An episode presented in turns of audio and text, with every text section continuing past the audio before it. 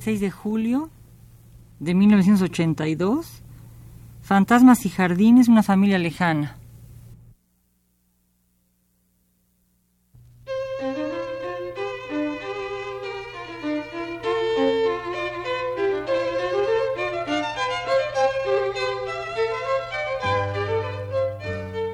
Divergencias. Programa a cargo de Margot Glantz.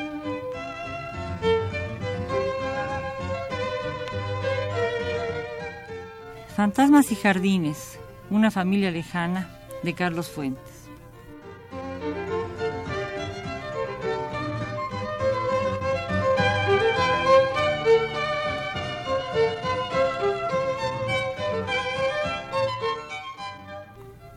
Carlos Fuentes empieza su novela Una familia lejana dándole corporeidad a un fantasma o a una fantasma, como se decía en tiempos de Bartolomé Torres Naharro. Y es exacto, porque aquí se superponen varios fantasmas, el de la propia obra, la puesta en escena numerosa de las auras, es decir, el halo de la fantasma que se plasma en aura, personaje femenino, pero también el buitre, o mejor, el sopilote. Pues que otra cosa es un aura, sino un ave del orden de las rapaces diurnas. Y justamente Branly es un hombre viejo y pálido, hijo y hermano del siglo XX, convertido en hombre con espesor, con presencia carnal, gracias al sol de México, que a su vez se alimentaba de sangre. Branly disipa su aspecto de fantasma civilizado con un viaje a la pirámide de Xochicalco, viaje que sirve a la vez como viaje por las edades, ejercicio practicado con placer por Carlos Fuentes, pues le permite utilizar viejos medios de transporte y porque puede incursionar en la historia, unir sin problema las geografías y sobre todo revivir en un libro las influencias, aquellas que pasan como fantasmas por el tejado. Cito de nuevo a Bartolomé Torres Naharro. Y que los críticos policíacos persiguen con afán con Ando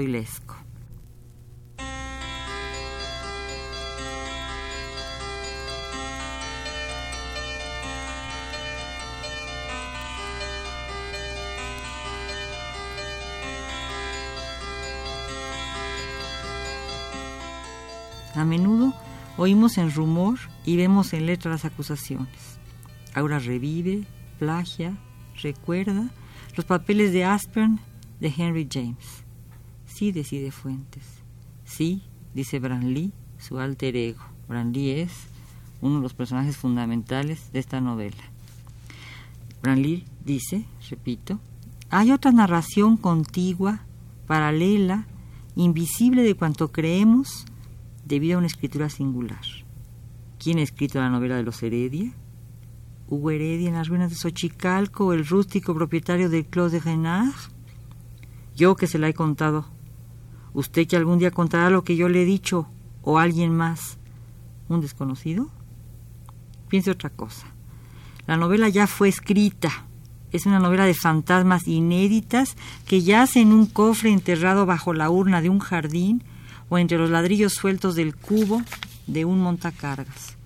Su autor, sobra decirlo, es Alejandro Dumas. Vaya tranquilo, mi amigo. Yo sé sobrevivir al terror. El amigo es Fuentes. Eso ya lo digo yo. El amigo es Fuentes, inscrito ahora en su propia novela oyendo un cuento. Varios cuentos. Cuentos que recorren viejas páginas leídas en la infancia o en otra vida de otra infancia. Carlos Fuentes es Branly al enfrentarse con los aspectos que primero y antes que nada son los libros.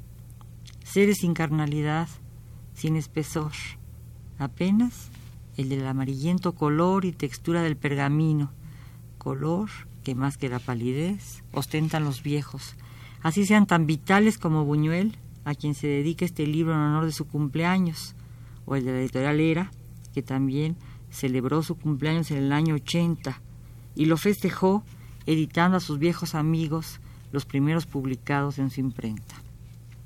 Y si el cumpleaños es importante, primero como título de la novela de Carlos Fuentes publicada hace ya varios años, y luego como signo del paso del tiempo, es porque marca una historicidad. Buñuel va con el siglo y Branly también es hijo de él, hermana a su acontecer, aunque entre él y la escritura haya una mediación. La mediación que obligaba a Constant, aquel autor del Adolfo, a encontrar un manuscrito, el del Adolfo, en un albergue. Mediación que en Potocki, el conde polaco, el autor de los manuscritos encontrados en Zaragoza, también encontrados en un albergue, repito, mediación que en Potocki se convierte en maldición.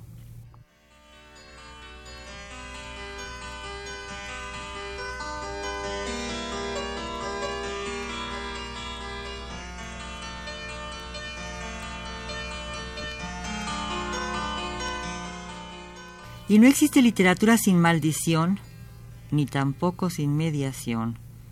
Aquí la mediación es aparentemente descartada, ofrecida en bandeja a los ojos del lector, que a su vez la oye trasladada a la voz de un narrador que va desenrollando el manuscrito hijo y nieto de otros manuscritos, luminosos como antecedentes.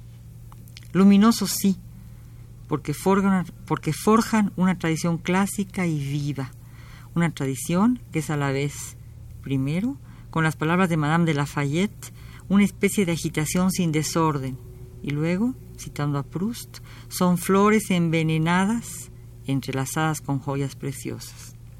La luminosidad surge de la ordenación, de lo civilizado.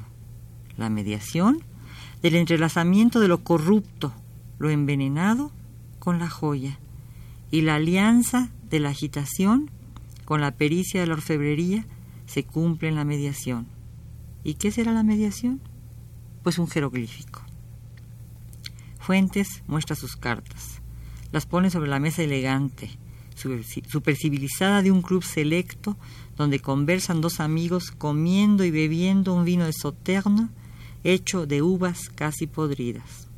Fuentes está oyendo una historia que luego pondrá ante nuestros ojos manuscrita por él, como antes puso ante nuestros ojos una historia encontrada en un viejo albergue suizo, el viejo Constant, o también ese contemporáneo de Constant, taimado autor de Adolfo, el noble polaco que escribía en francés y fue a encontrar un manuscrito perdido en Zaragoza, publicado siglo y medio más tarde por el surrealista Roger Caillois.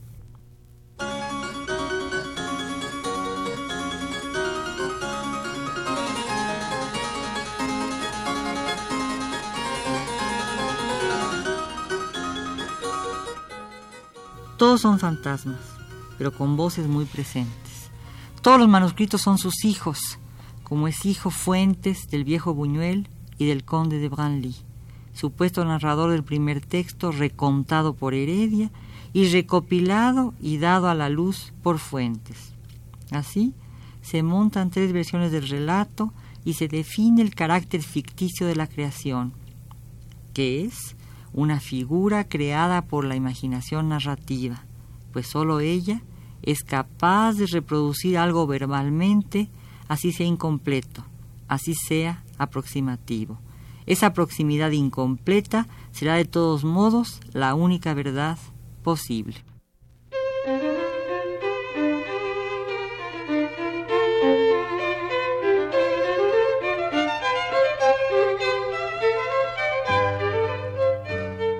Divergencias.